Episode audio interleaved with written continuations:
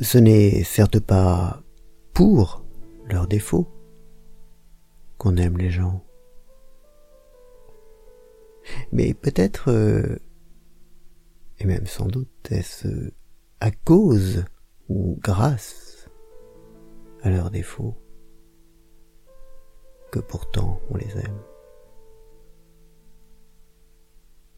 Ce ne sont pas leurs défauts qu'on aime, mais peut-être est-ce leurs défauts qui les rendent aimables.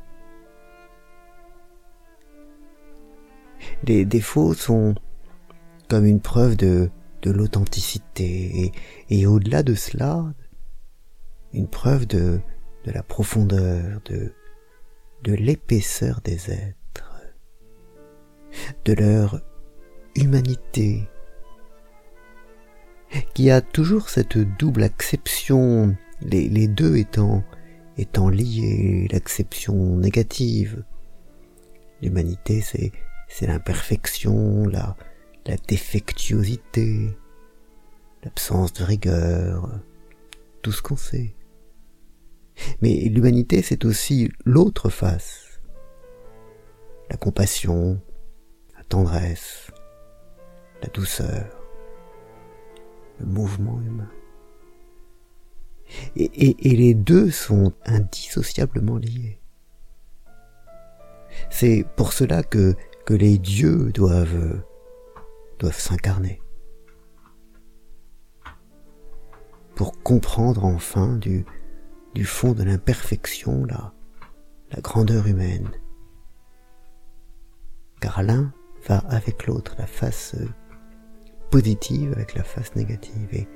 Et, le défaut est la preuve de cette face positive.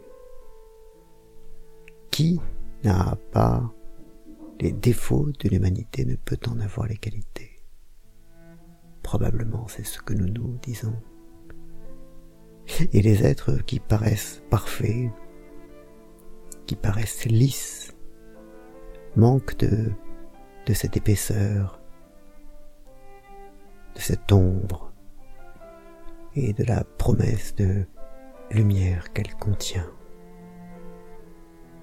Et c'est pour cela que, que nous nous méfions d'eux, que nous nous méfions d'elles, de, de ces personnes trop parfaites et qui, de ce fait-là, ne sont sans doute pas aussi humaines qu'elles le pourraient, qu'elles le devraient. Et c'est pour ça que, les défauts, même si ce n'est pas ce que nous aimons, est ce qui nous rend les choses aimables, et les êtres surtout. Bonne journée.